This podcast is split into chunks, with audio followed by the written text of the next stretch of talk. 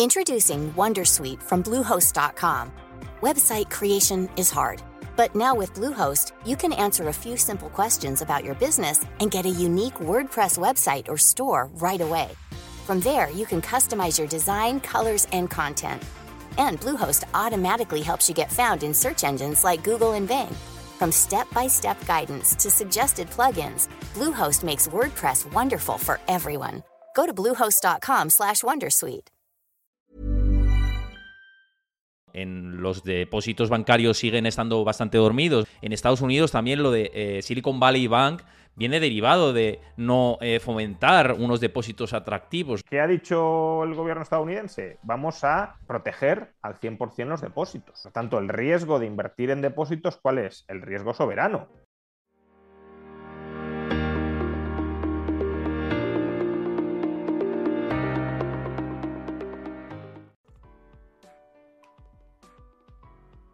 Y está por aquí con nosotros Juan Ramón Rayo. ¿Qué tal? ¿Cómo estás?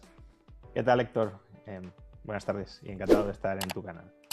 Encantado también de recibirte. Eh, tenía ya ganas de, que vinieras ahora aquí y encima ha cuadrado que, tenemos una actualidad bollante en, en, el plano económico con todo esto que ha sucedido con los bancos regionales de Estados Unidos, especialmente Silicon Valley Bank, no es el de mayor eh, dimensión, eh, más de 200.000 millones de activos, em, y pues ha tenido que salir la Reserva Federal, abrir una ventanilla ¿no? para, salvar esa, situación.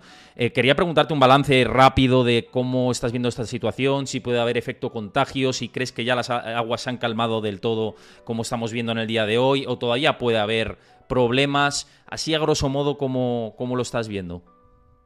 Hombre, problemas sin duda puede haber. Las subidas de tipos de interés, sobre todo cuando son subidas tan aceleradas como las que hemos experimentado en el último año, lo que hacen es acumular tensión en el sistema financiero, sobre todo si ese sistema financiero está en una posición de, de iliquidez. Es decir, si no tiene margen para reorganizarse rápidamente y sin coste. Entonces el sistema financiero global está en una posición de iliquidez y las subidas de tipos de interés le sientan mal, porque subir tipos de interés significa encarecer el coste de estar ilíquido. Ahora bien, lo que no sabemos es por dónde termina pinchando o por dónde termina explotando en algún momento dentro del sistema financiero esa tensión que se va acumulando. En Reino Unido, por ejemplo, con Liz Truss, cuando anunció un fuerte aumento del gasto público y una moderada bajada de impuestos que elevaba el déficit público y por tanto la emisión de deuda, eso llevó a que los tipos de interés de la deuda pública británica se incrementaran por esa expectativa de subida de, emisión de deuda y eso provocó un problema de liquidez muy serio en los fondos de pensiones eh, ingleses. Bueno, ese es un ejemplo de por dónde pueden estallar las cosas. En este caso han estallado por otro lado, han estallado en unos bancos regionales que tienen, acumulan unas pérdidas latentes muy importantes en su cartera de bonos y claro, esas pérdidas latentes, si no las tienes que realizar, si no tienes problemas de liquidez, pues ahí se quedan. Aguantas mm. hasta vencimiento y no pasa nada. Pero, claro, si tienes problemas de liquidez y has de realizar esas pérdidas, esa cartera de bonos y por tanto las pérdidas, pues ahí sí que te consumen tu capital. Y se ha dado la circunstancia de que este banco, el Silicon Valley Bank, ha tenido que ir realizando esa cartera de bonos con, pérdidas y ha consumido todo su capital y por tanto se ha declarado en suspensión de pagos. Ahora, con el escudo a los depositantes que ha establecido el Tesoro y con las líneas de liquidez de la Reserva Federal, eh, puede que se calmen las aguas de momento alrededor de, de, la iliquidez de estos bancos regionales. El problema no es solo del Silicon Valley Bank.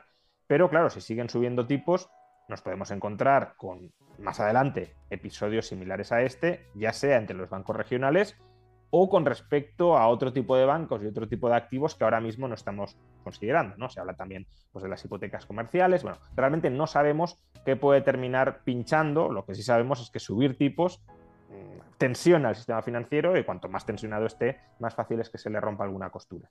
Y siempre hemos dicho por aquí en mi programa, eh, con todos los invitados que han venido, también cuando he hecho análisis en solitario, que la Fed iba a subir tipos de interés hasta que oliera a chamuscado. Y parece que ese primer olor a chamuscado es el que hemos tenido con este evento crediticio, también relacionado con el mercado del crédito.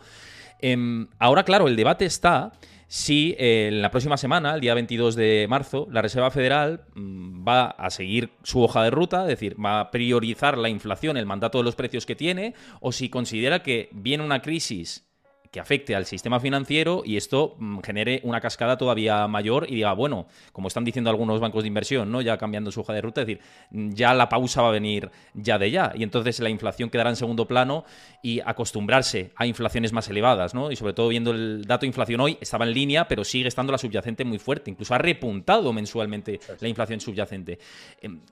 ¿Por dónde pueden ir los tiros de la Fed? Eh, conociendo a Jay Powell, lo que ha estado haciendo en las últimas reuniones, siempre ha estado muy obsesionado con esto. En el último discurso en el Congreso fue muy severo con el tema de la inflación, incluso tumbó los mercados bastante. Mm, desde tu punto de vista, ¿te parece que lo van a dejar en segundo plano ahora la inflación con este evento?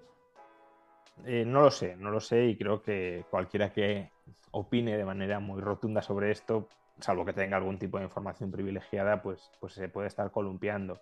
Em, sobre esto dos reflexiones. La primera, eh, evidentemente si vamos hacia una crisis financiera, que no es lo que está diciendo la Fed, pero no sabemos si es lo que espera la Fed, si vamos hacia una crisis financiera como consecuencia de estos tipos de interés altos, eh, la inflación a corto o medio plazo se va a ver influida por esa crisis financiera, lo cual es lógico que en las expectativas de inflación a corto o medio plazo de la Fed se tome en consideración la posibilidad de que estos tipos, no digamos ya tipos mayores, tensionen tanto el sistema financiero como para arrastrarnos a una crisis que modere la inflación. Si, si, ya vamos a eso, obviamente no hace falta subir más los tipos porque ya la crisis, al menos en el corto o medio plazo... Sí, será deflacionaria, ¿no? Claro, nos proporcionará esto, ¿no? Eh, entonces, si eso fuera así, que la Fed modificara su pauta de subidas de tipos no supondría un problema de credibilidad para la Fed estaría en línea con, su objetivo de control de la inflación. El problema está en caso de que no vayamos hacia ese escenario, pero que la Fed priorice evitar la crisis financiera a luchar contra la inflación. Esa es una situación que se conoce como dominancia financiera y lo que pondría de manifiesto es que en realidad el primer mandato de la Fed no es la lucha contra la inflación, ni siquiera el crecimiento económico, sino la estabilidad financiera. Y si hay un conflicto entre estabilidad financiera y protección del valor del dólar, protección de los tenedores de dólares, la Fed va a terminar optando por la estabilidad financiera a una costa, como decías, de una inflación persistentemente más elevada que erosiona el poder adquisitivo de los tenedores de dólares. ¿Vamos a ir en esa dirección? No lo sé, pero eh, tengamos presente que lo que ha articulado la Reserva Federal hasta cierto punto puede ser compatible con una subida de tipos de interés. Lo que ha dicho la Reserva Federal es yo voy a garantizar la liquidez de las entidades financieras para evitar una crisis financiera. Por tanto, ya me quito de encima el marrón de una posible crisis financiera porque yo abro las líneas de liquidez, todo lo que sea necesario para que esa crisis financiera no se produzca, pero voy a subir los tipos de interés para seguir controlando la inflación. Problema de esto, que eh, algunos economistas dicen no es incompatible que haya un incremento del tamaño del balance de la Reserva Federal, es decir, que se suministren nuevas líneas de liquidez expandiendo el balance de la Fed y que a su vez sigan subiendo tipos de interés. Se puede luchar contra la inflación expandiendo balances y subiendo tipos. Pero si expandes el balance, tienes que subir más los tipos de lo que lo habrías subido que si no lo expandes. Con lo cual, ya no es solo que la tasa terminal em, de hace unas semanas es más alta o era más alta de la que esperan ahora los mercados, es que además, con, las mismas, con los mismos parámetros que manejábamos hace unas semanas, si la FED expande el balance, la tasa terminal debería ser todavía más alta. Hmm. Y claro, si la FED eh, sigue subiendo tipos, pero a una velocidad más pausada de la que debería, de la que debería, dado que está abriendo las compuertas de la liquidez, pues eso también indica una cierta dominancia financiera, una cierta subordinación de la política monetaria de la Fed a la estabilidad del sistema financiero estadounidense. Claro, muy interesante todo esto y lo que pasa es que además el mercado en el corto plazo ahora lo que está descontando o lo que parece estar descontando es eh, llegada más inminente de recesión económica, es decir, pivote rápido porque se esperan esas expectativas de desaceleración de la economía, incluso se está recogiendo en la revalorización del oro, porque parece como que descontaría que se ha perdido parte de la credibilidad eh, de la moneda fiat, ¿no? Y el dólar, el movimiento que hemos tenido también recientemente. Eh, entonces, ligando con todo esto, y luego vamos a ir a la parte de la inflación y todo lo que estamos eh, hablando, y vinculación sobre el ahorro personal y sobre el contribuyente y el ahorrador y lo que tiene que hacer, pero ligando con todo esto, fíjate, yo he dicho durante muchos programas eh, que hay siete indicadores adelantados de que nunca, que bueno, que siempre han sido indicadores adelantados de recesión económica, como curva invertida de tipos, eh, Duncan Leading Indicator, el Conference Board de Leading Indicator, eh, la temporalidad del empleo en Estados Unidos incluso. Todos estos apuntan ya en esa dirección y apuntaban en torno a abril-agosto, por cómo ha funcionado en el pasado, a, esa desaceleración económica. ¿Tú crees que esto puede ser lo que hemos visto con Silicon Valley Bank y este tensionamiento sobre el mercado del crédito como los primeros síntomas más de que esto está empezando a llegar, ¿no? Quizá, bueno, esto es bola de cristal un poco, pero sí que vamos hacia esa dirección y por eso hay esas expectativas de caída de tipos ya en junio. Ojo, el mercado ya de futuros descuenta mm. en junio. Sí, a ver, también hay que tener en cuenta que eh, los tipos pueden estar cayendo ahora simplemente por, por una fuga hacia la calidad por una búsqueda de, seguridad durante los últimos días, ¿no? es decir, una huida de ciertos pasivos que se pueden ver muy expuestos ante una crisis financiera y búsqueda de refugio más estable en, en la deuda pública. Con lo cual no estaríamos tanto ante un indicador que nos muestra expectativas inminentes de tipos, sino más bien ante un aumento de la demanda de activos libres de riesgo eh, de protección para el inversor, dado que ha aumentado la incertidumbre. Y la incertidumbre estos días claramente ha aumentado. Pero sí, cabe la posibilidad, claro, de que al menos parte de, esa senda esperada de tipos de interés de la Fed eh, a corto o medio plazo esté indicando que efectivamente los inversores esperan ahora que se empiecen a recortar tipos.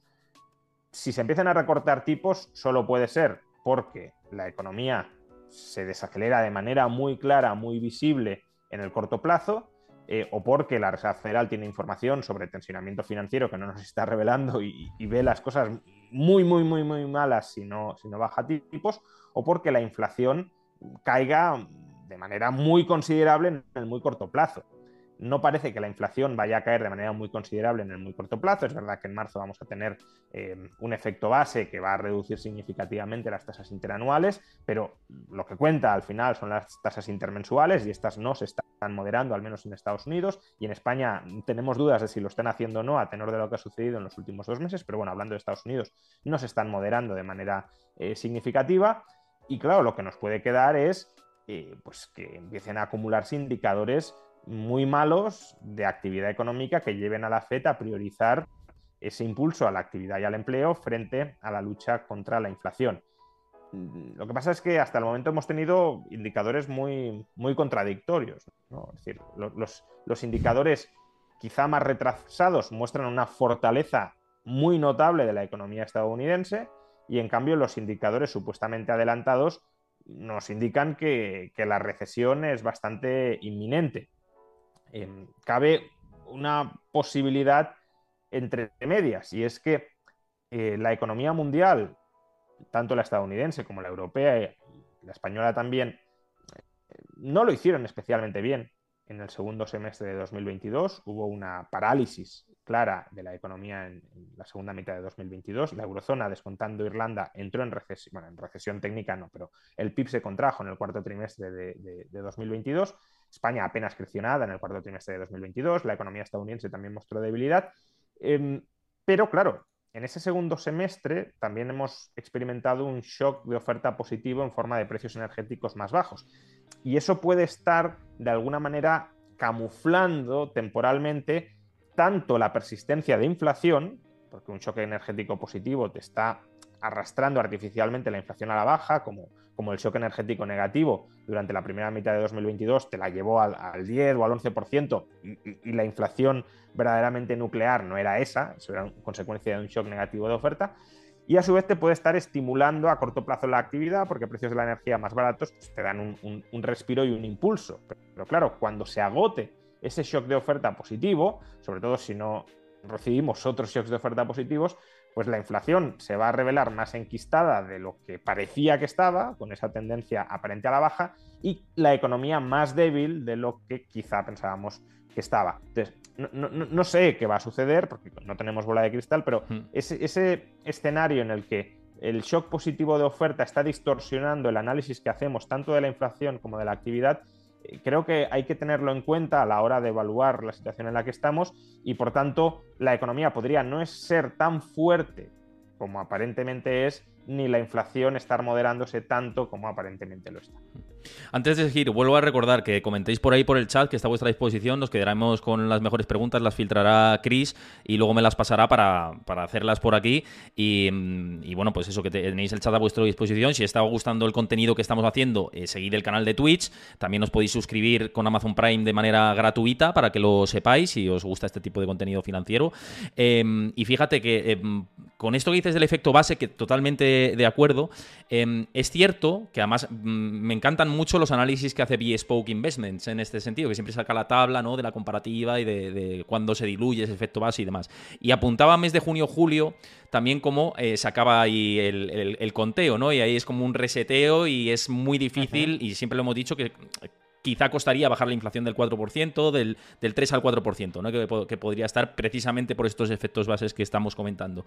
Con todo esto, eh, ¿ves probable, porque esto es un debate que está en todos los economistas ¿no? y los que siguen política monetaria, ¿ves probable modificación de el, digamos, el objetivo de inflación de los bancos centrales del 2% a más por arriba para soliviantar una situación tensa eh, como puede haberla?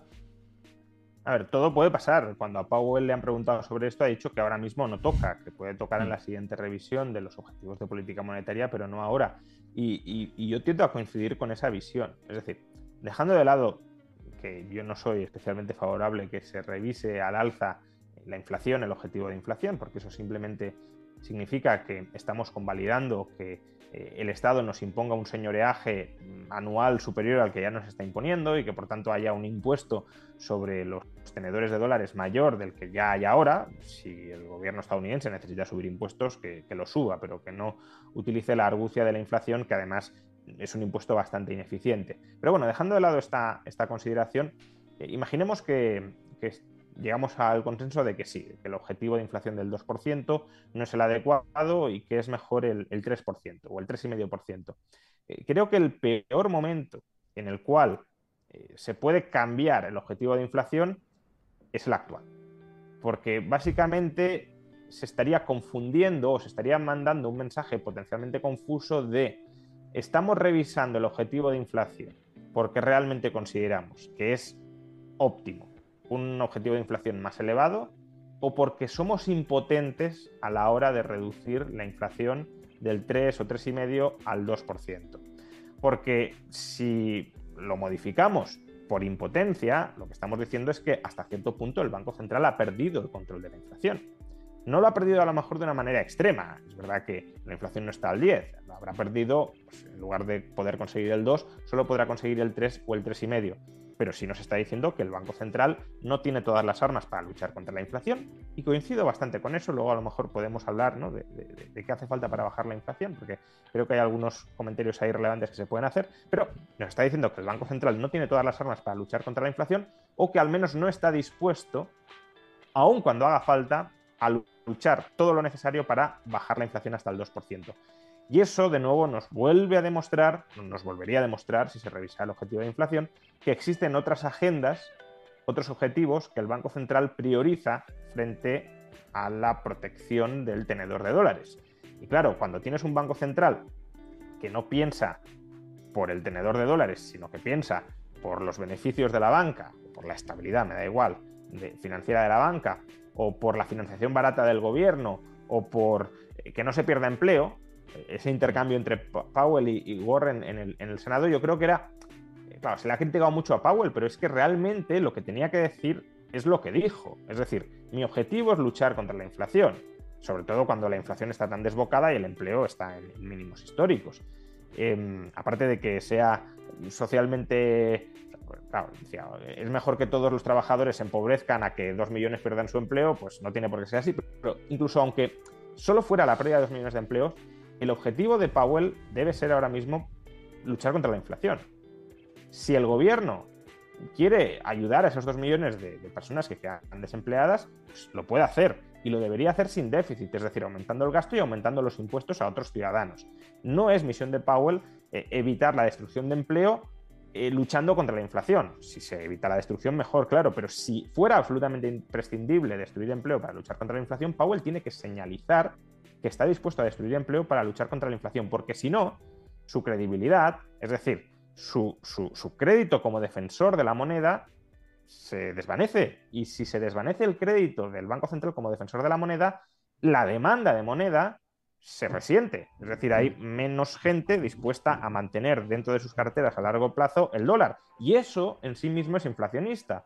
Por tanto, aunque sea por ir de farol, Powell tiene que decir lo que dice y tiene que aparentar que su único compromiso es la inflación. Y claro, se modifica el objetivo de inflación cuando hemos llegado al 3,5, pues no es muy creíble. Si lo modificara cuando estuviera en el 2, pues diría, oye, misión conseguida. ¿Y ahora qué? Pues ahora nos replanteamos si el 2 es lo mejor o hay que subir al 3 o al 3,5. Pero claro, primero llega al 2, primero demuestra que tu mandato actual lo puedes conseguir. Y si, y si cambias antes de conseguirlo, no va a oler demasiado bien y puedes perder credibilidad. No, y por eso tienen un papelón súper tremendo con esta situación que le ha pasado con los bancos, ¿no? Eso, eso desde luego, vamos, completamente, completamente en sintonía con todo esto. Y fíjate, hablando de inflación, en, España también hemos conocido el dato de inflación, la subyacente sigue desbocada, sigue mm, en los niveles máximos de los últimos 40 años, en tasa anualizada. Em, y claro, eh, esto induce a pensar al ahorrador em, qué métodos tiene ¿no? para, protegerse, porque es una inflación completamente eh, descontrolada desde, hace más de un año y pico. Y pues si mantenemos los ahorros quietos en, la cuenta, ahora mismo en los depósitos bancarios siguen estando bastante dormidos. Me parece que en España la media estaba en el 0,64%. En Estados Unidos también lo de eh, Silicon Valley Bank viene derivado de no eh, fomentar unos depósitos atractivos, ¿no? Al final el capital se te fuga si eh, los tipos de interés están como están de tensionados. Em, claro, eh, ¿qué, alternativas ves más rentables a, todo esto para intentar hacer que el ahorro del contribuyente, del ciudadano, pueda rendir y ya no digo a lo mejor mm, combatir la inflación 100%, porque con una inflación tan alta es muy difícil, pero sí al menos limarle algo a la inflación. Bueno, una alternativa que es muy conocida es la deuda pública. La deuda pública está pagando tipos de interés eh, altos, los está pagando porque compite con los tipos de interés sobre reservas que están abonando los bancos centrales para que los bancos aparquen sus, reservas, los inmovilicen y, por tanto no, no, los utilicen como base para la concesión como base de liquidez para la concesión de nuevo crédito, pero en cualquier caso, ya sea por una cosa o por la otra, los tipos de interés de la deuda pública han subido, han subido sustancialmente en Estados Unidos y han subido sustancialmente en Europa. Los pasivos de un banco, en última instancia, se pueden considerar títulos muy similares a la deuda pública. Los pasivos, me refiero a los depósitos, mejor dicho. Eh, muy similares a la deuda pública. ¿Por qué? Pues lo acabamos de ver con el Silicon Valley Bank. Eh, ¿Qué ha dicho el gobierno estadounidense? Vamos a eh, vamos a eh, proteger al 100% los depósitos. Por tanto, el riesgo de invertir en depósitos, ¿cuál es? El riesgo soberano, que el gobierno pueda hacer frente a esa promesa o no. Entonces, si ya eh, los depósitos bancarios tienen un riesgo similar al de la deuda pública, pero no te están dando una rentabilidad ni mucho menos similar, pues bueno, puede tener sentido transferir parte de tus depósitos a la deuda pública especialmente a corto plazo, ¿no? para no someterte a riesgo de liquidez como el que ha sufrido el Silicon Valley Bank. Pero si inviertes en deuda pública a corto plazo, tienes disponibilidad de los fondos, mm, no tan grande quizá como en un depósito, pero prácticamente, si no lo necesitas al instante, eh, muy grande, y una rentabilidad que no cubre la inflación, pero no está tan lejos de cubrir la inflación. El problema de la banca eh, no solo es que sea un, un oligopolio, que, Claro, ¿por qué la banca está pagando tipos de interés tan bajos por, sus depósitos? Pues porque tiene probablemente poder de mercado y por tanto eh, se coordinan los distintos bancos para no entrar en una guerra de depósitos y eh, mantener los tipos bajos. Les conviene que los tipos estén bajos, aún quedándose sin más depositantes, que subir todos ellos los tipos y, por tanto eh, tener que remunerar a todos tus depositantes a un tipo de interés más alto. Un problema es ese, sin duda. Pero, claro, también a ver qué tipos de interés le exigimos a la banca que pague. Porque yo he leído eh, comentarios de lo del Silicon Valley Bank no habría sucedido si hubiese remunerado sus depósitos al 4 o al 5%. Bueno, la cuestión, no lo sé, pero la cuestión es, la rentabilidad media que obtenía Silicon Valley Bank sobre su activo está cerca del 4 o del 5%. Porque claro, si te has hinchado a comprar deuda pública o deuda hipotecaria en 2020 y 2021, principios de 2021, cuando sin cubrir, esa ¿eh? deuda estaba, rentando al 2 o al 1, pues claro, tu activo no te renta para pagar los tipos de interés de tu depósito. El Banco Central lo puede hacer porque, bueno, tira con pólvora del rey. Básicamente crea las nuevas reservas y, y el valor de esas reservas se mantienen con impuestos. Pero un banco privado ¿Tiene una cartera de activos lo suficientemente rentable como para remunerar a tipos de interés competitivos con la deuda pública sus depósitos? Pues ah, quizá haya bancos que sí, pero otros no necesariamente. Y por eso la situación de, liquidez de muchos bancos puede ser una situación mm, complicada si no pueden competir con la deuda pública y se sigue produciendo esa fuga de depósitos.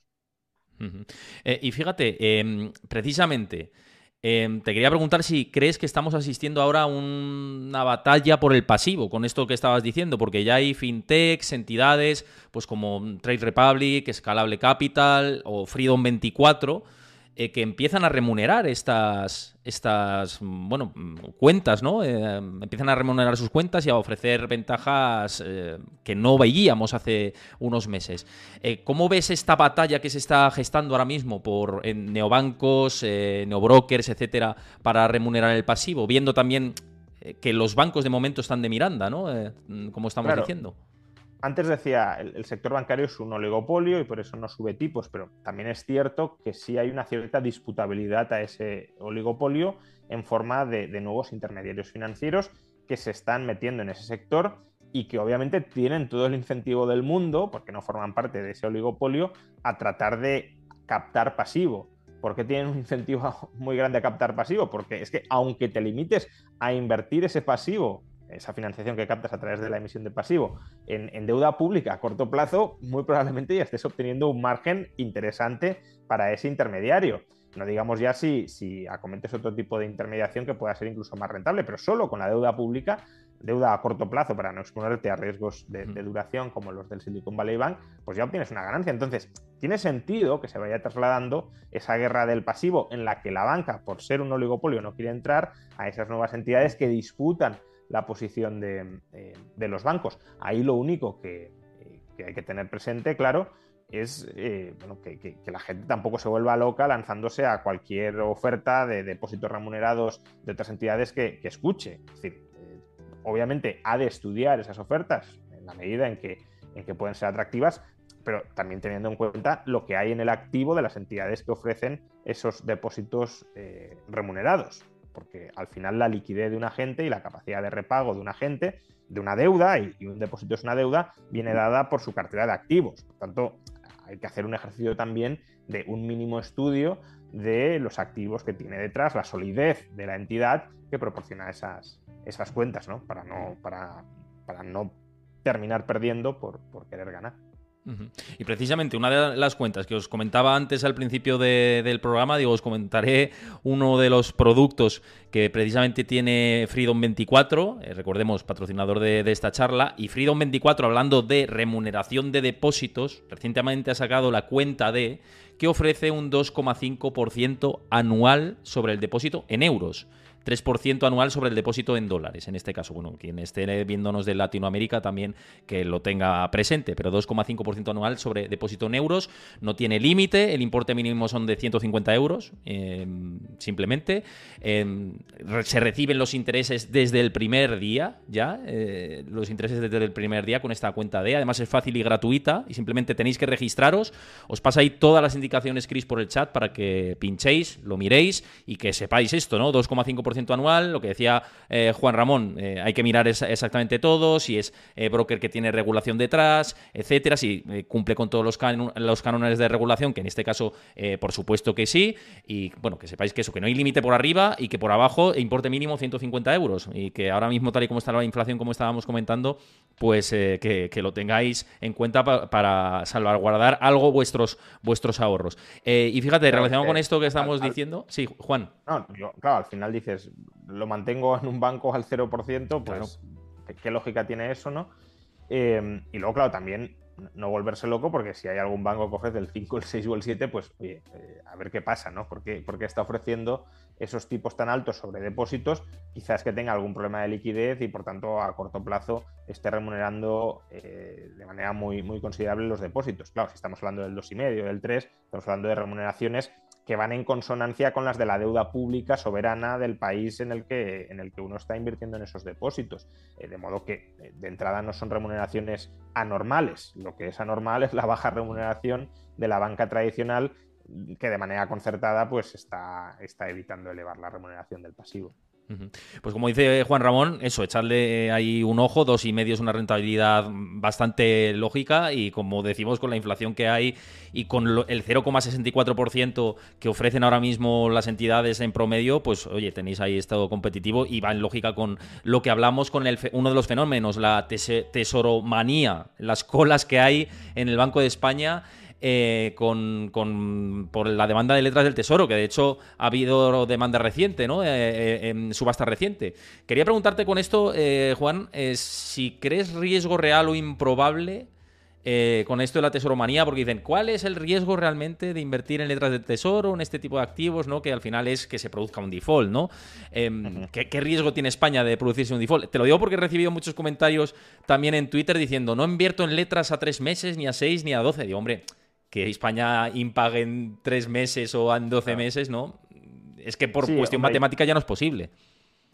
yo eso lo veo obviamente muy complicado. De hecho, el, antecedente que tenemos de, Grecia, desde que se empezaron a producir los problemas hasta que se experimentó una quita sobre los acreedores privados, eh, fue de dos años, dos, dos, años y medio. La quita a los acreedores privados fue en, 2012, a mediados de 2012, y los problemas financieros de la deuda pública griega, cuando esta ya empezaba a oler mal y se empezaban a disparar los tipos de interés, son de 2010. Entonces, claro, eh, si, si al menos se mantienen esos plazos, hay mucho tiempo para salirse de la deuda pública a corto plazo. Claro, de la deuda mm. pública a largo plazo ya es otra historia. Otra cosa es el bono a 10 años, está claro. Claro, si has comprado bono a 10 años y te empiezan a subir los tipos de interés por subida de prima de riesgo de España, ahí o te esperas 10 años, que entonces sí te pueden meter la quita, o malvendes, lo que le ha pasado al Silicon Valley Bank, eh, con, a, pérdidas, ¿no? Con, un valor de mercado inferior al valor de adquisición. Ahora, letras a tres meses, a seis meses, incluso a un año,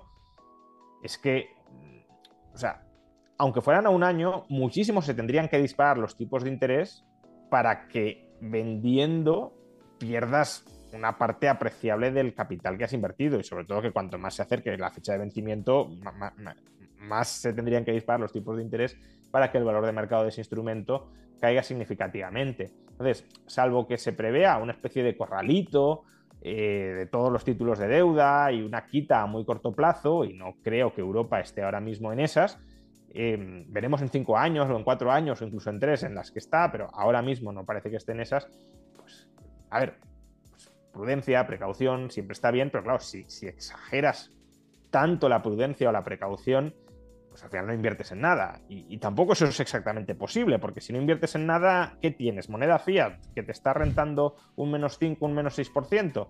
¿Inviertes en oro? Bueno, el oro ha subido recientemente, pero tampoco es un activo que esté libre de volatilidad y de depreciación potencial si cae su precio. Entonces, estar invertido vas a estar invertido en algo. La cuestión es cuál es aquel activo que incluso desde una perspectiva muy conservadora te minimiza el riesgo de, perder. Con la moneda fiat, insisto, ahora mismo estás perdiendo y por tanto tampoco es un activo seguro. Y además la moneda fiat llevas perdiendo, en realidad si mides desde los años 50 mismamente, pues llevas perdiendo eh, muchísimo. Eso claro, hombre, lo que pasa es que tampoco sé hasta qué punto habrá gente que haya mantenido... Claro, esto desde luego. Hey, I'm Ryan Reynolds. Recently, I asked Mint Mobile's legal team if big wireless companies are allowed to raise prices due to inflation. They said yes. And then when I asked if raising prices technically violates those onerous two-year contracts, they said, "What the f*** are you talking about? You insane Hollywood ass." So to recap, we're cutting the price of Mint Unlimited from $30 a month to just $15 a month. Give it a try at mintmobile.com slash switch. $45 up front for three months plus taxes and fees. Promo for new customers for limited time. Unlimited more than 40 gigabytes per month. Slows. Full terms at mintmobile.com. Hey, Dave. Yeah, Randy. Since we founded Bombus, we've always said our socks, underwear, and T-shirts are super soft. Any new ideas? Maybe sublimely soft. Or disgustingly cozy. Wait, what? I got it. Bombas. Absurdly comfortable essentials for yourself and for those facing homelessness. Because one purchased equals one donated. Wow, did we just write an ad? Yes. Bombas. Big comfort for everyone. Go to bombas.com slash ACAST and use code ACAST for 20% off your first purchase. Cool fact a crocodile can't stick out its tongue. Also, you can get health insurance for a month or just under a year in some states. United Healthcare short term insurance plans, underwritten by Golden Rule Insurance Company, offer flexible, budget friendly coverage for you. Learn more at uh1.com. Su patrimonio en moneda fiat desde los años 50, ¿no? Claro, claro. Pero, eh, pero incluso quedándonos en los últimos dos años, que entiendo que sí que es un horizonte en el cual mucha gente haya podido querer quedarse en liquidez porque ha habido inflación muy alta, pero también mucha incertidumbre en, en todo momento, la guerra, eh, la pandemia, eh, ahora una crisis financiera o un conato de crisis financiera, entonces como que parece que el mercado, o la amenaza de recesión, como que el mercado siempre se va a derrumbar y por tanto que, que conviene estar en liquidez para aprovechar esas oportunidades de si el mercado, derivadas de si el mercado se derrumba. Eh, y esa perspectiva eh, está bien, pero eh, claro, lo ideal sería mantener esa liquidez, digamos, tratando de aprovechar un, una caída del mercado en instrumentos que te remuneren algo, que, te garanticen disponibilidad a corto y que te remuneren algo, porque si no estás esperando una caída continuada del mercado, que además siempre puedes pensar que no es suficiente y que siempre va a caer más, eh, en un, eh, lo estás manteniendo en un activo con el que has perdido, pues, o sea, alrededor de un 11-12% en poder adquisitivo durante los últimos dos años. Y eso es una pérdida que si no has compensado en nada, eh, luego para recuperar la vía plusvalías, pues hombre, no es imposible ni mucho menos, pero que ya, ya, ya, son puntos de rentabilidad que te quita a cualquier aumento que, que obtengas de, de, la compra de activos financieros tras la caída que estás esperando. Fíjate que este debate lo he tenido mucho con alguien que conoces muy bien, que es Gustavo Martínez, que él es eh, completamente escéptico de la deuda de corto plazo, la critica bastante y yo siempre decía, hombre, parte de la liquidez, o sea, tomar parte de esa liquidez eh, en inversión de renta fija de corto plazo o en eh, productos como la cuenta D que hablábamos de Freedom 24, que podéis echar un ojo antes, os ha pasado por ahí, Chris, el, el enlace por el chat, pues está bien, porque al final es verdad que la liquidez tiene la maniobrabilidad de poder decir, oye, pues ahora entro y salgo y ahora entro y salgo, pero no vas a mover toda la liquidez a renta variable y eso sería imprudente también. Entonces, tomar parte de esa liquidez e invertir en este tipo de productos eh, también es generar estabilidad dentro de tu patrimonio, ¿no? Eh, que es un poco lo que estamos sí, a diciendo. ver, eh, una cosa es el argumento moral, que no sé si, si, Gustavo también refuerza su argumento económico con el moral, ¿no? Yo no quiero ser acreedor del Estado, yo no quiero financiar al Estado porque el Estado es una mafia y, bueno, vale, si no tiene, de la misma manera que hay, que hay, fondos éticos que dicen, yo no invierto en armamento, yo no invierto en, en nada que, que, contamine o emita CO2, pues, una persona con convicciones liberales también eh, se puede plantear, oye, yo no invierto en, en hmm. industrias que se beneficien del Estado o yo no invierto en deuda pública. Vale, estás renunciando a rentabilidad potencial, pero por mantenerte dentro de tus estándares éticos, ¿de acuerdo? Ahora, si el argumento estrictamente económico de eh, hombre, la deuda pública a corto plazo te quita maniobrabilidad, sí, pero salvo que consideres que la ventana de oportunidad para invertir es muy, muy, muy estrecha, como puede haberlo sido ayer o antes o, el viernes, ¿no? Eh, me meto hoy o, o, si no, luego el mercado rebota y, toda la, la, ganancia potencial se me esfuma. Que claro, si son ventanas tan estrechas, eh, es porque la incertidumbre también es muy grande, no, es normal que el mercado se hunde y al día siguiente eh, rebote. Si eso es así es porque eh, se ha incorporado mucha nueva información que no estaba disponible cuando te planteabas invertir. Y, por tanto, de la misma manera que puede terminar rebotando, puede terminar cayendo más. Eh, porque había mucha incertidumbre de, qué podía pasar. Si hubiese estado claro que no pasa nada, pues habría rebotado mucho antes. Entonces, salvo que sea una ventana tan estrecha, eh, realmente lo que necesitas es tener una cierta disponibilidad en un plazo razonable de tiempo. Y eso, la deuda pública a corto plazo, también te lo da. Es decir, imaginemos que entramos en recesión, que el mercado se hunde un 20%, pues hombre, es que la ventana para entrar en ese mercado bajista no va a ser de un día o de dos días, va a ser de semanas o incluso meses. Incluso puedes eh, liquidar la deuda pública, si la has comprado a corto plazo, eh, y no se han disparado los tipos de interés. De hecho, más bien, si, si hay caída de la bolsa, probablemente también haya caída de tipos de interés y, por tanto la deuda pública que compraste la puedas liquidar con cierta ganancia, eh, porque bajada de tipos, aumento del valor de mercado de la deuda pública. Pero bueno, aunque no fuera así, aunque la tengas que liquidar con un 2 o un 3% de pérdida, pues si estás tan convencido de que la, la, oportunidad es gigantesca y demás, tampoco pasaría nada si lo liquidaras con esa pequeña pérdida.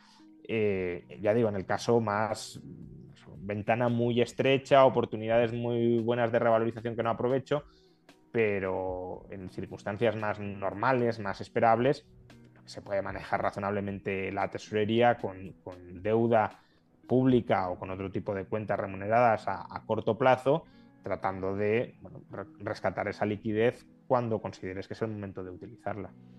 Y con este debate del ahorro que estamos teniendo, otro, otro tema que va muy ligado es el, tema de la sostenibilidad de las pensiones. Es decir, el ahorro de largo plazo va a ser más importante que nunca con esta inflación elevada. Pues esto, em, lo que hablábamos antes, eh, productos como la cuenta de, de Freedom 24 mm, para el corto plazo, etcétera, fenomenal, ¿no? Vienen, pero luego pensando en el largo plazo, muy importante, ¿no? Esto de, generar el hábito, generar aportaciones, em, fomentar el ahorro privado, ¿no?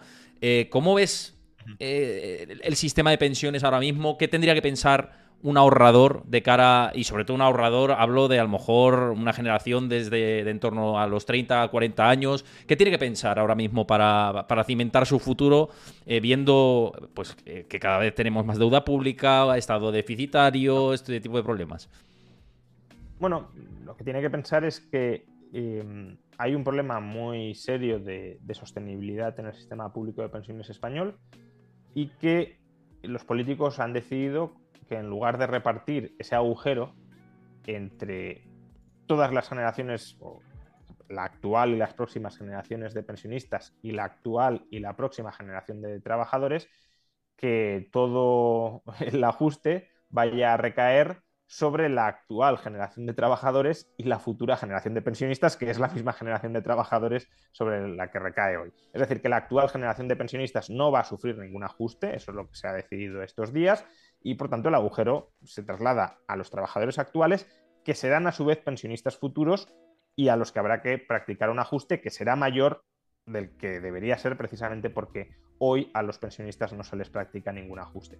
De modo que la capacidad de ahorro de la clase trabajadora se va a ver reducida, pero es que sus pensiones futuras también se van a ver reducidas. No, el hecho de que paguemos más a la seguridad social no va a ir de la mano de un incremento ni siquiera de la pensión a la que supuestamente vamos a tener derecho. Nuestro derecho a pensión se mantiene constante hasta que cambien las reglas. Pero es que vamos a pagar más por esa pensión futura, porque van a subir las cotizaciones a todo el mundo más a los sueldos más altos, es verdad, pero se la suben a todo el mundo. Entonces, eh, pagamos más para recibir lo mismo que habríamos recibido antes de la subida de cotizaciones. Pero es que ya digo, vamos a recibir menos que eso. ¿Por qué? Porque el sistema no es sostenible. Em, es decir, hay, un agujero financiero que no se solventa con esta subida de las cotizaciones ni de lejos, ni de lejos.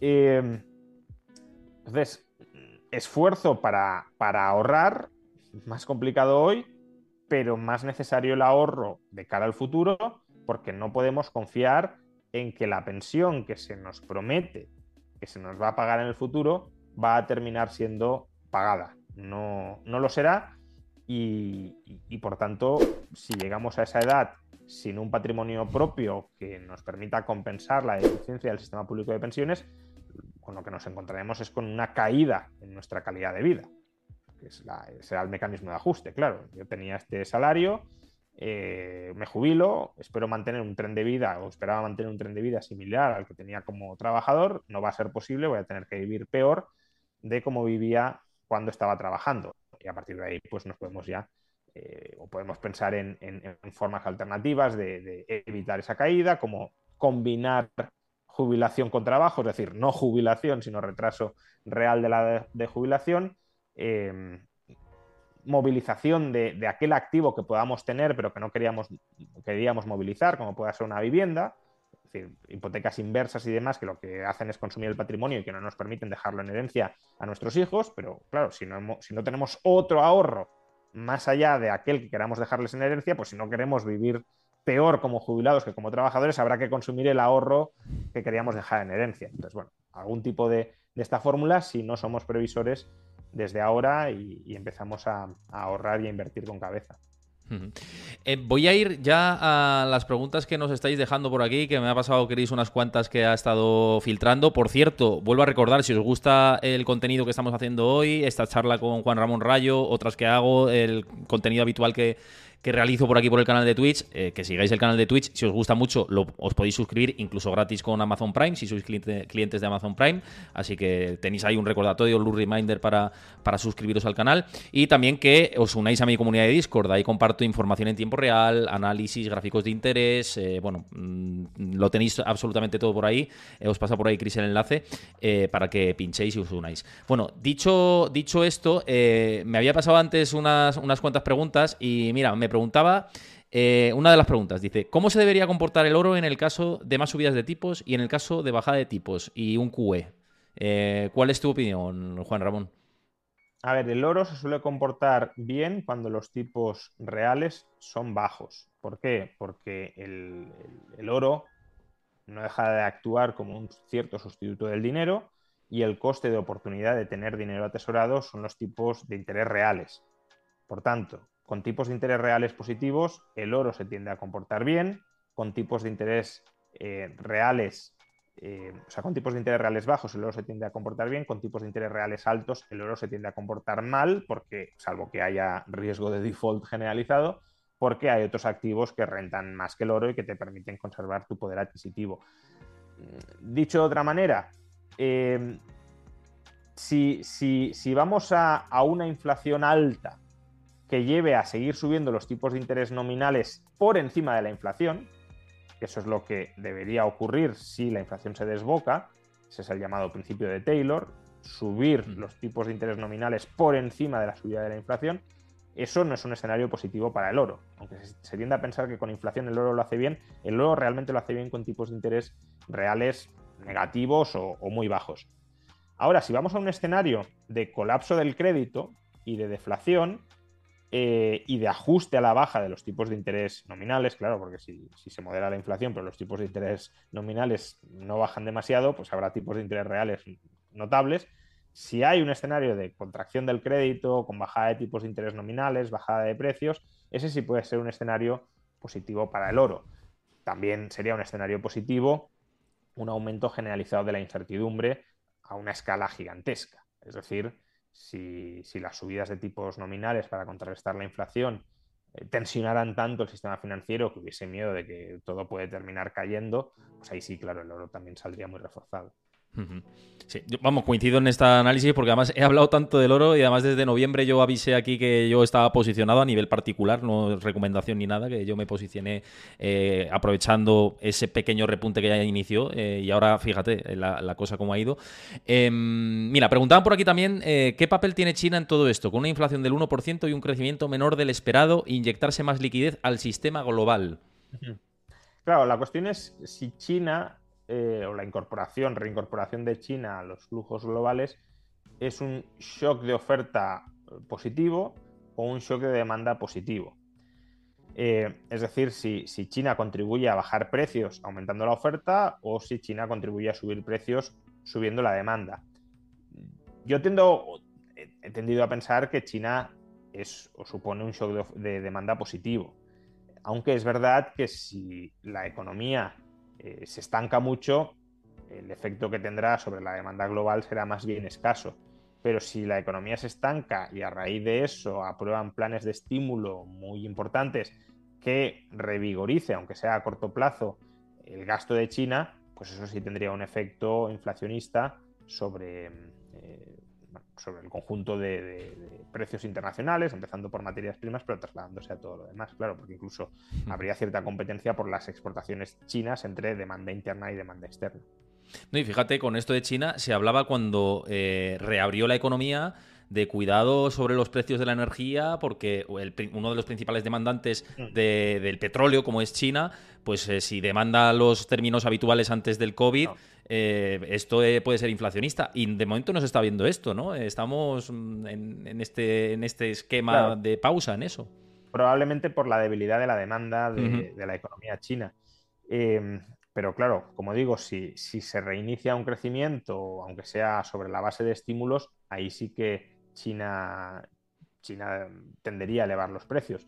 De momento, por lo que se ve, a ver, habría que hacer un análisis mucho más sofisticado, claro, pero por lo que vemos en los análisis, en los datos meramente descriptivos, eh, no está influyendo de una manera, o sea, ni, está disparando la inflación ni tampoco la está, la está moderando.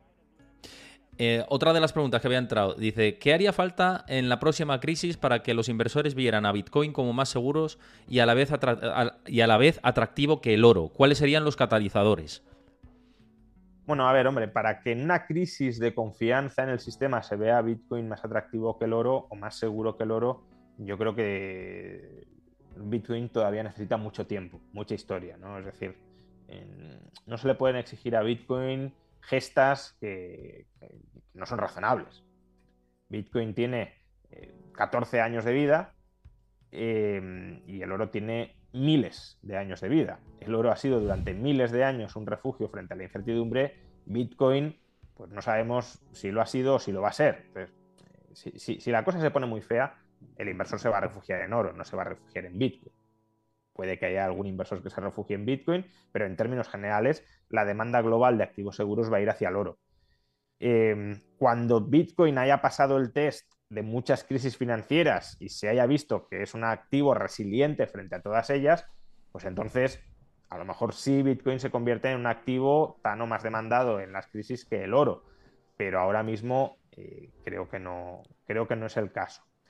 Dicho esto, em, el, problema que tiene Bitcoin es que está dentro de un ecosistema donde, em, digamos, hay mucho apalancamiento, y hay mucha fragilidad y por tanto Bitcoin se puede hundir aún sin que sea la causa sea imputable a Bitcoin. Es decir, si, por ejemplo eh, ayer se hubiese declarado la suspensión de pagos de USDC, porque la empresa emisora era uno de los principales acreedores, Circle era uno de los principales acreedores del Silicon Valley Bank, pues claro, en la medida en que muchas transacciones en Bitcoin son intermediadas por stablecoins como USDC, claro, se habría producido una liquidación de Bitcoins que habría hundido su precio. De hecho, parte de la razón por la que se ha disparado es por la mejora de la certidumbre eh, respecto a la supervivencia de la stablecoin USDC. Entonces, claro, que, se hunda Bitcoin, que se hunda de precio Bitcoin, que, no tenga un valor estable como consecuencia del hundimiento, del colapso de una stablecoin como USDC ¿Es responsabilidad de Bitcoin? No directamente, pero se vería afectada por este clima de subida de tipos. En ese sentido, el oro, em, aunque cuando hay una liquidación muy fuerte de posiciones, el oro a corto plazo también cae, es decir, también se liquida oro para atender los pagos en dólares, em, el oro es mucho más resiliente ante eh, contracciones o liquidaciones de crédito. Eh, porque está en un entorno mucho menos tóxico en términos de deuda del que está ahora mismo Bitcoin. Si en el futuro ese ecosistema se sanea, es decir, si Bitcoin se impone como, como activo más o menos independiente de todo lo demás y hay, hay manos fuertes mucho más sólidas y no apalancadas en Bitcoin, pues entonces, claro, habría más resistencia de su precio ante las fluctuaciones crediticias. Yo siempre he dicho esto, digo, el inversor institucional, si se mete de verdad en Bitcoin, ahí hará que el activo, primero, sea menos volátil y segundo, pues vaya, puede ir más correlacionado con el oro, que ahora no lo está. Ahora, Bitcoin a día de hoy, yo, yo soy pro, pro Bitcoin, ¿eh? y creo en su eh, carácter que puede tener a futuro de reserva de valor que a día de hoy no lo tiene. Y es más un indicador del riesgo que, otra cosa a día de hoy. Se ha visto cuando se asume el riesgo, pues que Bitcoin repunta y que incluso indicador adelantado del riesgo en muchas ocasiones. Pero completamente de acuerdo con. Tiene más correlación con el Nasdaq que con, que con el oro, lo cual es muy indicativo. Quiero decir, eh, un, activo procíclico o, o, que va de la mano del riesgo no es un activo que te proteja frente al riesgo, obviamente. Entonces, se tiene que descorrelacionar con este tipo de activos eh, procíclicos antes de que pueda ser visto generalizadamente como un activo que te protege frente a la volatilidad. Eh, y fíjate, otra de las preguntas que entraba dice, ¿el peligro para la banca es que se destruya la confianza de los clientes y es donde la crisis financiera sería sistémica? ¿Qué opinión tienes? Bueno, yo creo que la banca tiene otros problemas potenciales en un entorno de, tipos de interés altos que eh, la desconfianza de los depositantes. Básicamente, el, problema principal que, le veo y que en parte la Reserva Federal ya ha corregido es que eh, como decía, si, eh, la cartera de bonos de la banca o la cartera de inversiones más en general, me da igual, se deprecia por la subida de tipos, eh, esas pérdidas potenciales no las realizas salvo que tengas problemas de liquidez.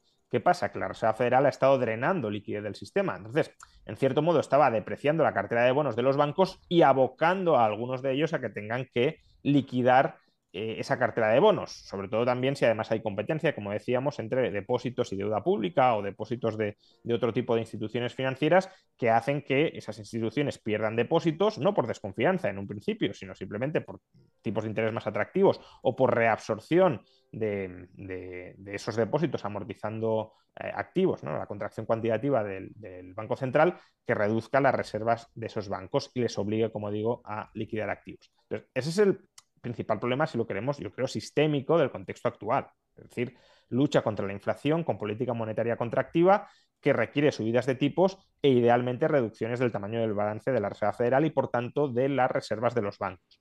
Ahora, claro, si se genera una crisis de desconfianza generalizada por la cual todo el mundo va a retirar su dinero de los bancos, a exigir el cobro de sus depósitos, pues eso agrava enormemente, eh, en una magnitud extraordinaria, esa crisis de liquidez y, ya coloca a los bancos totalmente contra las cuerdas por la necesidad de malvender activos en un, momento de tipos de interés altos. Pero es que incluso aunque ese riesgo se, difumine, y, quizá con las líneas de liquidez del Banco Central y con la protección a los depósitos de, de Estados Unidos, y no sé si lo veremos también, una ampliación en Europa, aunque ese riesgo se calme, sigue habiendo otros problemas potenciales en el sistema financiero si se siguen subiendo tipos para luchar contra la inflación.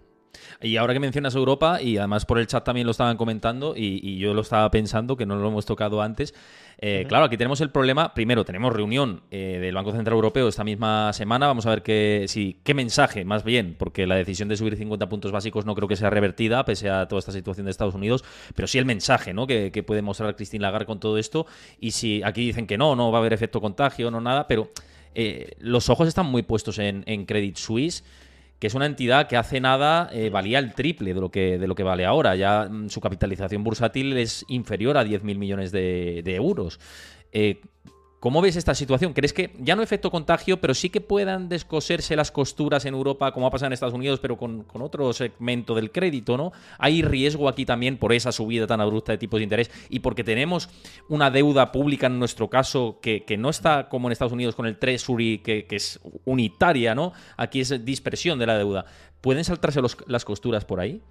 Sí, pero empezando por el final, eh, que me parece un comentario interesante esa dispersión de tipos de interés de la deuda pública europea, en este caso, y con respecto a, la cobertura de las entidades financieras frente a la subida de tipos de interés, puede que haya sido una ventaja. Y me explico. En Estados Unidos, ¿por qué muchos bancos no han cubierto su riesgo o el riesgo de su cartera de bonos frente a la subida de tipos de interés?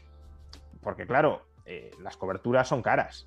Entonces, si ya la deuda pública te está pagando tipos muy bajos, si encima te tienes que cubrir ese riesgo, es que al final es como si estuvieses invertido en deuda pública no a largo plazo, sino a corto plazo. Y para estar invertido en deuda pública a corto plazo, inviertes en deuda pública a corto plazo, no en deuda a largo con cobertura frente a subida de tipos.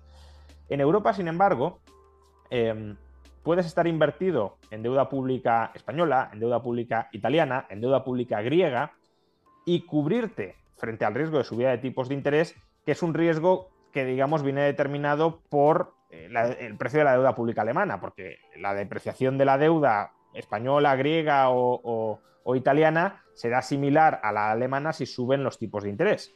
Una misma subida tiene el mismo efecto, digamos, de, depreciación sobre los títulos de deuda pública en todas estas deudas. Con lo cual, ha habido un mayor incentivo en la banca europea probablemente a cubrirse frente a ese riesgo de subida de tipos, porque, digámoslo de otra manera, el, el spread del que se apropiaban no es tanto el spread por diferencial de duración, me endeudo a corto e invierto a largo, sino el spread por diferencial de riesgo. Invierto en deuda pública española que está en cierto modo garantizada, subsidiada por el Banco Central Europeo, sí, paga un tipo más alto, pero no va a dejar que se desboque, y me apropio de la prima de riesgo frente a la, alemana. Entonces, probablemente aquí haya una mayor cobertura frente a, la duración, al riesgo de duración, que en Estados Unidos. Y lo digo sin haberme mirado el balance de los bancos y por tanto con, mucha prudencia porque no lo sé, pero probablemente lo haya. Ahora, ¿Eso significa que no tenemos ningún tipo de riesgo en, la banca europea? No, sería muy osado afirmar eso. Eh, no tenemos una exposición muy directa a lo que está sucediendo ahora mismo en Estados Unidos, eso es cierto, aunque si, hubiese colapsado el Silicon Valley Bank, sí la habríamos tenido mm, por circuitos que no podemos ni imaginar, pero bueno, habría caído probablemente, o podría haber caído Circle y por tanto la stablecoin USDC, y, y en la medida en que también tengamos exposición a lo cripto en Europa, pues eso nos habría repercutido, por ejemplo. Pero con la garantía de depósitos no veo una repercusión muy directa, un contagio muy directo. Pero los inversores ya están empezando a poner el foco en que las subidas de tipos están rompiendo cosas y, pueden romper cosas tanto en Estados Unidos como en Europa. Y por eso el escrutinio inversor sobre la solidez financiera de los bancos se ha extremado durante estos días. Y por ese lado sí puede haber un efecto contagio. Es decir, sí puede haber un incremento de, la, del deseo, de la demanda de activos libres de riesgo o de, la, o de la desafección hacia valores financieros que sean más inciertos en este contexto que nos hemos dado cuenta que es más peligroso de subidas de tipos de interés eh, de lo que sucedía antes de que empezaran a romperse cosas en Estados Unidos.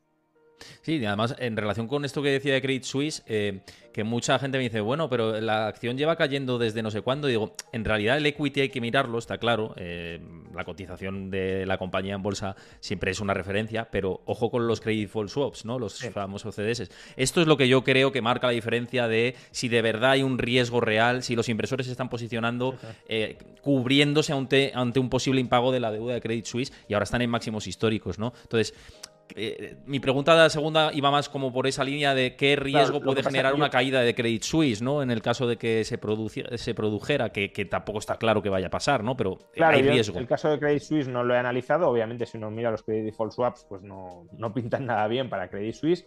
También es cierto que durante los últimos dos días ha habido una reevaluación de los riesgos, porque parece que, al menos en Estados Unidos y en Europa, debería ser así también, como que se ha reafirmado la posición de que se va a proteger a los depositantes, pero a los bonistas, si cae el banco, se les va a dejar caer de todas, todas, que no va a haber rescate de los bonistas. Y eso, claro, de cara a la compra de cobertura frente al riesgo de impago de los bonos, pues necesariamente si tienes una mayor certeza de que si cae el banco no te van a rescatar, pues afecta al coste de esa cobertura. Em, ¿Cuál es la posición de Credit Suisse? No lo sé. Eh, ya digo, lo, lo, que sé es lo que veo en los Credit Default Swaps y no es en absoluto positiva. Eh, pero no, tampoco me atrevería a hacer un análisis mucho, mucho mayor que este. Ahora, si cae Credit Suisse, ese sí puede ser un evento crediticio que extienda claramente la incertidumbre, el miedo a todo lo financiero, no solo en Europa, sino también en Estados Unidos, y que por tanto dé lugar a una contracción crediticia eh, preventiva, no necesariamente a una cadena de impagos, eh, sobre todo si se protege a los depositantes, probablemente no asistiéramos a ella en gran medida, pero sí habría un frenazo en la concesión de crédito, una, tendencia a recuperar, es decir, a, exigir el reembolso de créditos, a reducir, por tanto, el volumen de crédito existente y, esa contracción del crédito pues no es sana, no es positiva para la economía, habría un parón en la actividad y probablemente también un efecto sobre la inflación moderándola todavía más. De ahí que, como decíamos al principio, los bancos centrales, aún sin considerar dominancia financiera, cuando se plantean la subida de tipos, también han de considerar qué puede ocurrir o qué va a ocurrir si estos eventos se desencadenan y, por tanto si la inflación se modera como consecuencia de ellos. Y como última cuestión te quería preguntar, eh, hemos hablado algo que antes lo comentaba, ¿no? De, la inflación en España y claro, eh, quería preguntarte, ¿no? En este, en este sentido, la tasa subyacente está en el 7,6%, la general está en torno al, 6% y es de las economías en las que se ve que la subyacente está por encima de la general, que es una anomalía que no, tiene, no tiene sentido y en parte también viene por las intervenciones que se han ido haciendo. Pero por eso eh, he tenido unos debates últimamente también en redes y, demás, y gente diciéndome que bueno, que es la inflación más baja de Europa y, demás. Y yo digo, bueno, pero mírate la subyacente, ¿no? Excluye, excluye las energías y excluye y mira eh, las espirales que hay de fondo. ¿Cómo ves la situación de la inflación en España? ¿Crees que aquí además, si te das cuenta, en las últimas publicaciones, en Wall Street incluso las han mirado, ¿eh? Eh, con mucho ojo, diciendo, mm, bueno, pues si España que está bajando la inflación, la subyacente se enquista, ah. cuidado, ¿no? Eh, ¿Cómo ves la situación aquí?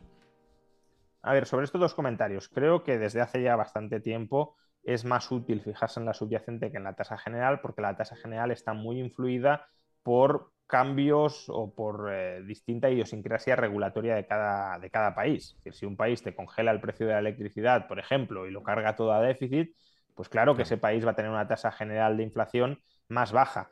Esas distorsiones regulatorias eh, de maquillaje estadístico, si lo queremos, son menos potentes en la tasa de inflación subyacente. De ahí que la comparativa, eh, no digo que haya que dejar de mirar la general, ni muchísimo mm. menos, pero creo que la comparativa es más homogénea fijándose en la subyacente que en la tasa general.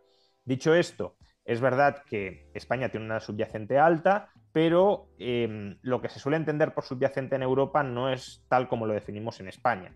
En, Europa la tasa de inflación subyacente no incluye los, eh, los alimentos elaborados, en España sí, hmm. solo se excluye los alimentos no elaborados. En Europa se excluye todos los alimentos.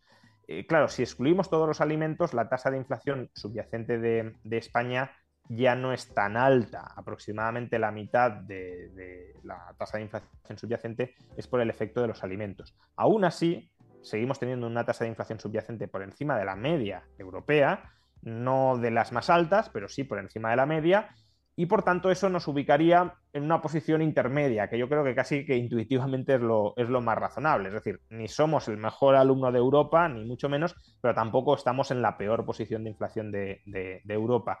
Em, mm. Digamos que se han hecho las cosas mediocremente y estamos en una situación mediocre también porque tenemos una menor afección directa de la crisis energética y, por todo esto, pues ya digo, estamos en, un nivel más o menos intermedio, quizá un poquito más alta la, subyacente que la media, pero tampoco disparada frente, frente, a, frente a otros. Em, lo cual tampoco es, ya digo, para echar cohetes, porque el problema es que la inflación subyacente, incluso quitando los alimentos, se está enquistando. Es decir, el componente de servicios y de otros bienes manufacturados distintos de, los alimentos eh, se está enquistando y, esa es la parte más nuclear y más difícil de, de reducir, incluso con política monetaria contractiva. Juan, un placer contar contigo por aquí, que como siempre yo creo que ha sido una charla muy ilustrativa y que, pues lo, decía antes, ¿no? Alternativas como la cuenta de, Freedom 24 en un momento en el que la inflación, que hoy hemos tenido datos de inflación, sigue estando muy alta, con un 2,5% de rentabilidad garantizada y, bueno, sin límites y demás, pues, oye, alternativas como estas, tenerlas en cuenta y lo dicho, que muchísimas gracias. Nada, muchas gracias a ti por invitarme a tu canal, ya lo he dicho, y nada, mucha suerte con que siga creciendo. Muchísimas gracias. Y nada, a vosotros os digo, eh, si os gusta el contenido, lo que he dicho a lo largo de la charla, seguid el canal de Twitch, os podéis suscribir también eh, y eh, uniros a mi comunidad de Discord, donde ahí comparto información en tiempo real, análisis, gráficos, tenéis todo. Pues hoy, por ejemplo, los datos de inflación, al momento los teníais, lo que sucedió con Silicon Valley Bank también, mucha gente de la comunidad debatiendo, compartiendo cosas interesantes. Así que lo dicho, os, os veo por ahí y nos vemos mañana a las 6 de la tarde, que viene por aquí David Cano ya sabéis que tiene una visión, o siempre ha tenido una visión que ha venido por aquí un poco más optimista que la, que la media, así que seguro que tenemos una, una charla muy interesante también. Lo dicho, nos vemos mañana, un abrazo a todos y cuidaos mucho. Hasta la próxima. Selling a little or a lot. Shopify helps you do your thing however you cha-ching. Shopify is the global commerce platform that helps you sell at every stage of your business. From the launch your online shop stage to the first real life store stage, all the way to the did we just hit a million orders stage. Shopify is there to help you grow. Shopify helps you turn browsers into buyers with the internet's best converting checkout. 36% better on average compared to other leading commerce platforms because businesses that grow grow with Shopify. Get a $1 per month trial period at shopify.com/work. shopify.com/work.